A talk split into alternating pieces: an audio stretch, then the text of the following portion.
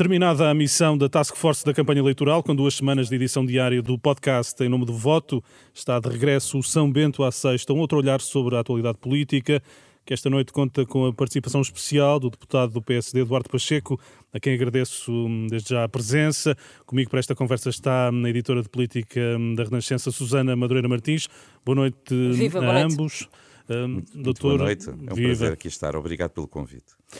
Doutor Duarte Pacheco, quase uma semana depois das legislativas, já percebeu o que é que correu mal ao PSD? Eh, ora bem, eu penso que essa reflexão ainda vai ser eh, demorada, não é uma coisa que se possa fazer em 24 horas ou, ou mesmo em 3 dias. Eu, eu direi o seguinte: temos que identificar uh, o que é que correu para o PSD e o que é que correu bem para o Partido Socialista, nesta perspectiva. O PSD sobe o número de, de, de votos e, portanto, tem mais votos e mais percentagem de votos do que teve há dois anos atrás.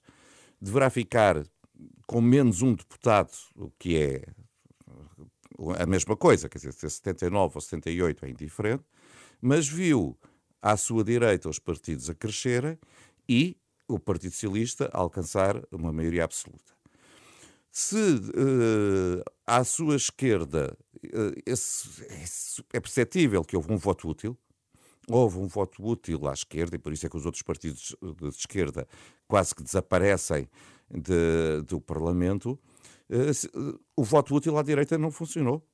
Uh, e, uh, e, há partidos que se afirmam com causas uh, muito fortes. E, e, o PS tem que perceber como é que volta a conquistar esses votos para poder estar em condições de estar à luta taco a taco com o Partido Socialista. Mas houve, houve, houve, uma campanha eleitoral, o que é que o PSD fez de menos bem para, por exemplo, já não digo, já não falo da, da esquerda, falo da direita, porque é que se deixou, digamos, quase como que deixou um pouco a direita desprotegida, digamos assim, a sua direita. Sim, sim, eu, eu eu acho que, que a campanha também foi do PSD foi vítima do seu sucesso.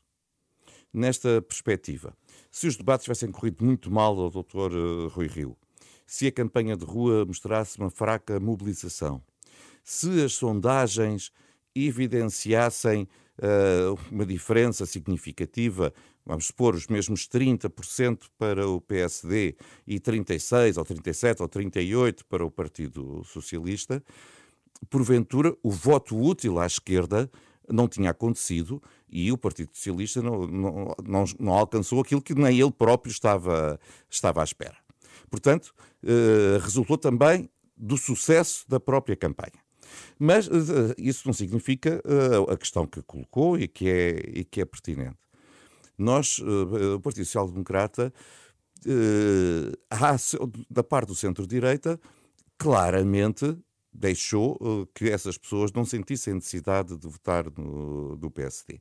Porventura, durante os últimos anos, não fruto só da campanha, mas durante os últimos anos, alguma daquelas que eram as grandes bandeiras ideológicas que o PSD teve, deixou-as uh, desaparecer, deixou-as ficarem adormecidas. E essas bandeiras foram agarradas por outros e souberam-nas levar com, com força e com convicção aos eleitores. Há o, o, Conselho Nacional no próximo dia 19 de fevereiro. Uh, ainda assim, Rui Rio vai ficar na liderança do, do partido, uh, pelo menos até à votação do Orçamento do Estado, segundo o próprio, não é? E sai o mais tardar no início de julho, já em pleno verão. Rui Rio tinha aqui condições para continuar o seu trabalho na liderança por mais algum tempo, para além do orçamento e para além deste calendário que ele próprio agora definiu? Uh, legitimidade factual tem. Essa é a primeira. Se ele quisesse cumprir o mandato, tinha, para, tinha essa legitimidade toda, porque foi eleito há um mês atrás, ou há dois meses, e, portanto, tem dois anos praticamente à sua frente. Uh, só que a legitimidade política, mais do que a legitimidade política, se o Dr. Rui Rio entendesse que estava em condições de uh, disputar de novo a liderança, a liderança uh, e ir depois a eleições, porventura podia fazê-lo. Agora, se ele acha, de, de, acordo com a avaliação que fez, que, uh, que, que, terminou esta fase da sua vida política e que, portanto, não deve se recandidatar, uh, então, sinceramente, para que estar a arrastar, uh, a arrastar-se nas funções? E a arrastar o partido também. E a arrastar o partido numa indecisão porque é ele próprio que diz que não quer continuar à frente do PSD. Tem sido defendido por companheiros seus, eh, por exemplo, o deputado Pedro Rodrigues e outros, eh, que a realização de um congresso antes mesmo das eh, eleições diretas, quando se realizarem, quando, em Sim, qualquer maio data. ou junho. Sim. É, é, também essa a sua opinião que deve haver um congresso de reflexão antes mesmo das diretas ou o processo processo deve correr como é normal, diretas e depois congresso? Não tenho opinião fechada, mas um congresso para nos chicotearmos em público não penso que seja algo muito, muito produtivo, quer para o PSD, quer para a democracia. Que essa reflexão deve ser feita, deve ser feita. Mas e... pode ser eh, em Conselho Nacional, por exemplo? Pode ser em Conselho Nacional e em Assembleias Distritais. Quer dizer, eu acho que essa reflexão deve ser feita. Imaginemos, eh, está identificado que o voto jovem, no centro-direita, votou maciçamente de iniciativa liberal. Ok? Então, temos que refletir o porquê. Será que nós temos tido as bandeiras uh, que os jovens uh, se reviam? E se não temos, porquê é que não os tivemos? e o papel da JSD nesse, nessa captação dos jovens para, para a vida política dentro do Partido Social Democrata. Ok, essa reflexão tem que ser feita. Tem que ser em Congresso, ou porque é que não é nas Assembleias Distritais ou no Conselho Nacional, para percebermos. Compreendemos que o voto dos idosos continua muito uh, longínquo do Partido Social Democrata, desde o governo da, da Troika, porque passou-se uma mensagem uh, com que se uh, tivesse sido por um princípio de malvadez que, que o Partido Social Democrata cortou as pensões. E as pessoas não perdoam isso. Ok? Significa que nós, que sempre tivemos uma, uma consciência social, nomeadamente para os idosos, muito forte. Eu recordo, foi o professor Cavaco Silva que atribuiu pela, uh, o 14 mês aos pensionistas, uh, e os maiores aumentos de pensões decorreram precisamente nessa fase, uh, e agora perdemos esse eleitorado. Temos que perceber como é que lhe damos a volta. Eu, uma vez, um colega meu chegou à Assembleia, vinha muito transtornado do meu partido, e eu, como amigo, perguntei-lhe o que é que lhe tinha acontecido. Ele disse: ah, fui almoçar com a minha mãe. A minha mãe tem uma pensão de 800 euros. As pensões foram cortadas a partir de 1350. Portanto, a dela não foi cortada. Ela está convencida que sim. Tivemos uma discussão à mesa e eu não a consegui convencer. Há um problema de comunicação. E se eu não a consegui convencer a minha mãe, como é que eu convenço lá fora as outras pessoas? Portanto, há uma percepção que foi superior à própria realidade. E claro que os outros partidos utilizam isso e fazem o seu papel. Estes senhores foram os malandros. Esquecem que não foi os malandros, foi um estado de necessidade, porque ninguém faz isso com gosto ou prazer. E começaram a ser repostos ainda no final do governo, depois da saída limpa. Mas passados seis anos, a verdade é que isso ainda pesa. Portanto, temos aqui um peso nos idosos e temos outro peso nos jovens, que claramente uh, votaram nos outros partidos. Portanto, essa reflexão tem que ser feita, por isso é que mudar de líder só por mudar de líder sem irmos ao fundo do problema, uh, pode nos levar a, resultados semelhantes. Nós temos que identificar como é que nós uh, chegamos a segmentos eleitorais que tradicionalmente estavam disponíveis para votar no Partido Social Democrata e que desta vez não tiveram.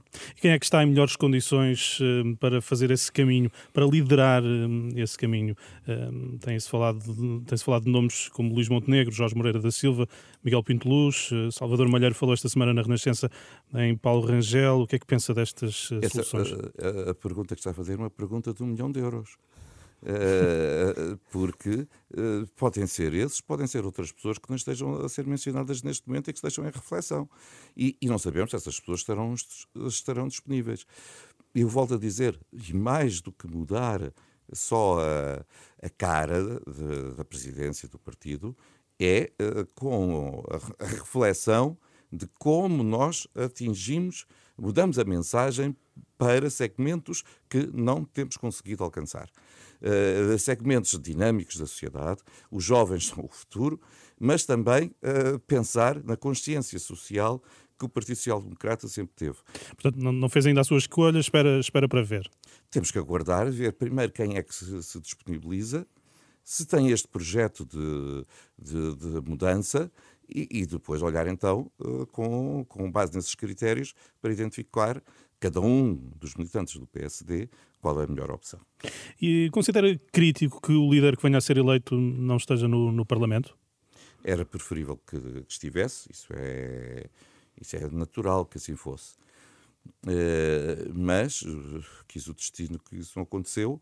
Eu recordo que o Dr. António Costa também não estava uh, no Parlamento quando lutou contra o Dr. Pedro Passos Coelho e é verdade que não ganhou as eleições, mas foi uh, primeiro-ministro uh, saltando de fora do Parlamento diretamente para, para a residência oficial de São Bento. Eh, tem sido secretário da mesa da, da, Assembleia da República ao longo de vários anos. Como é que tem visto esta polémica em torno do nome do Chega para a vice-presidência do Parlamento? Uh não, sinceramente, acho que é uma polémica que eu não, não gosto. Eu, eh, por onde as pessoas sabem e aqueles que conhecem, sou uma pessoa muito institucional e respeito muito quer o regimento da Assembleia, quer, quer os colegas. Por outro lado, eu entendo que uh, o facto de se escolher alguém que, que vem de outra área política não significa a mínima concordância com as suas ideias.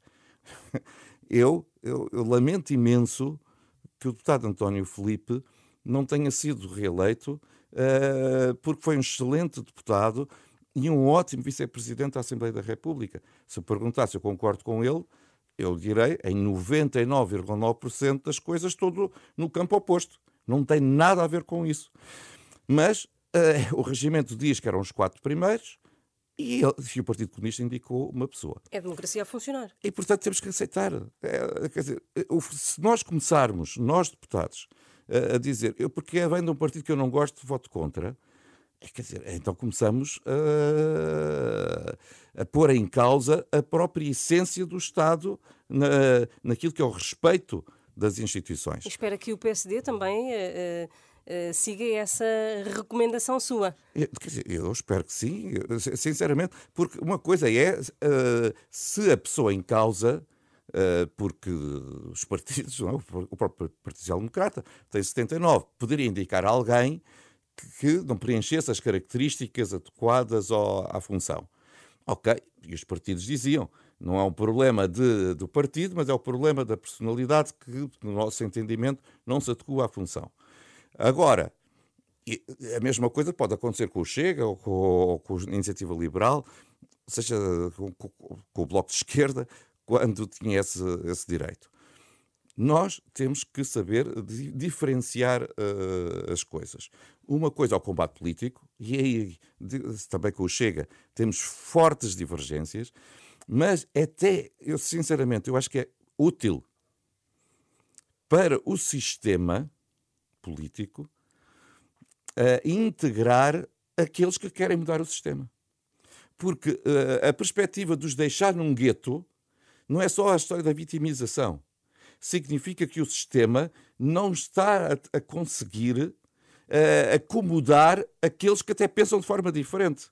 Não, o sistema político e a democracia têm que acomodar todos.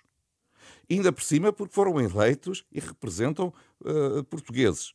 E esses portugueses têm o direito a sentir-se representados também.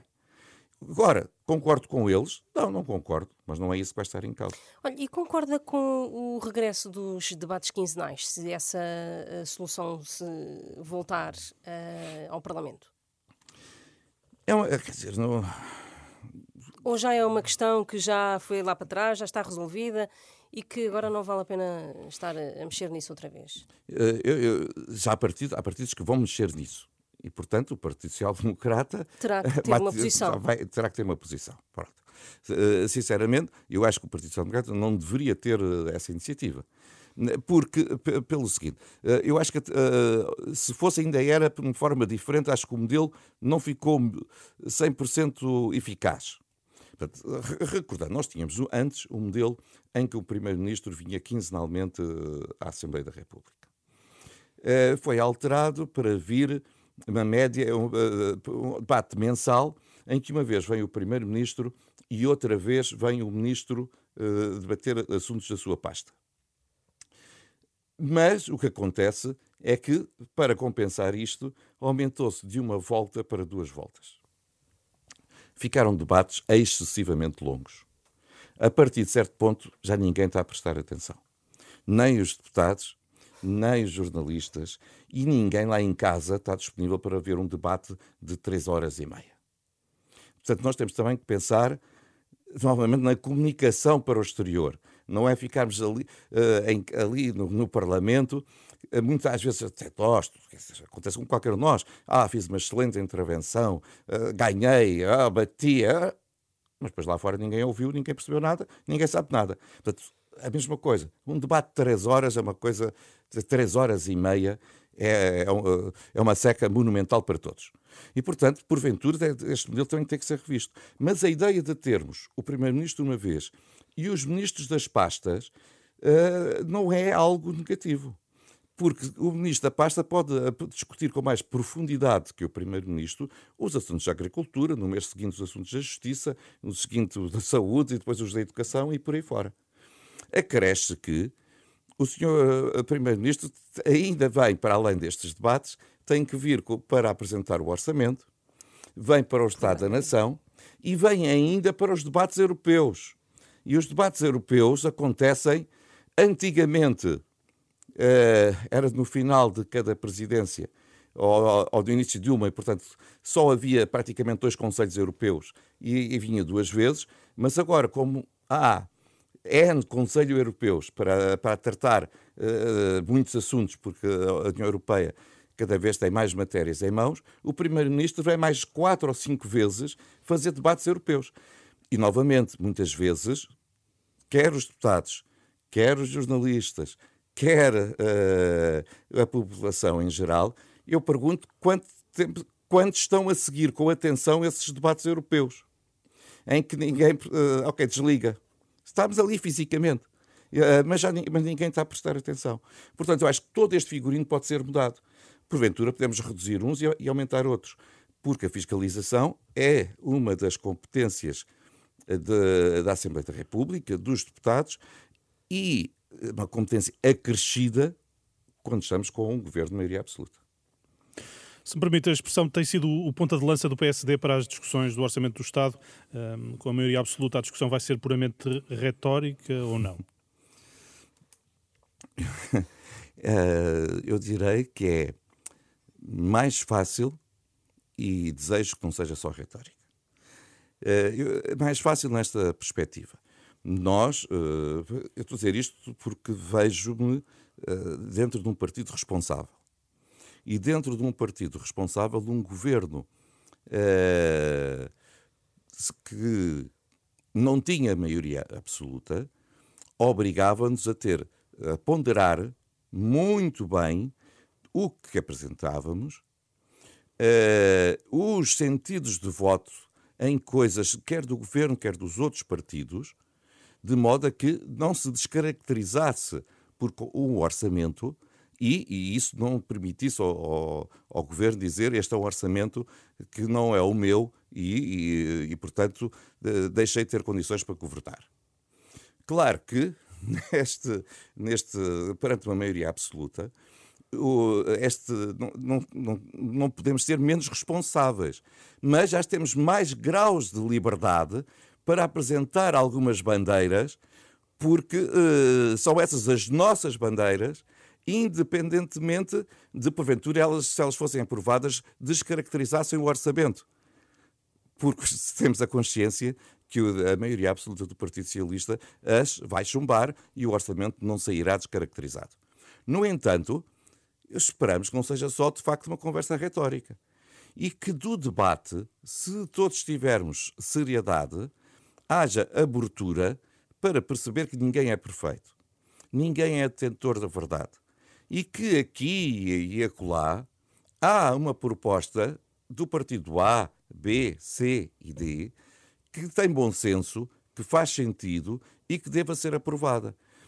Mal será se o orçamento sair 100% igual àquele que entrou ou se só forem aprovadas as alterações que o Partido Socialista vier a propor.